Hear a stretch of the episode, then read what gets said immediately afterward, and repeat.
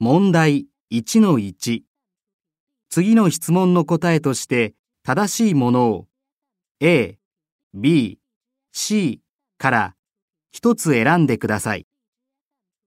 1、神様にお願いをするとき、なぜ千羽鶴を作りますか A、鶴は大きくて白い鳥だからです。 B、鶴は長生きでおめでたい鳥だからです。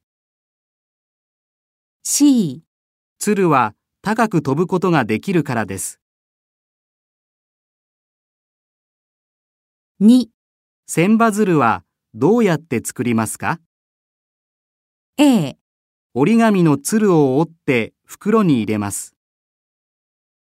B、折り紙を重ねて鶴を折ります。 C。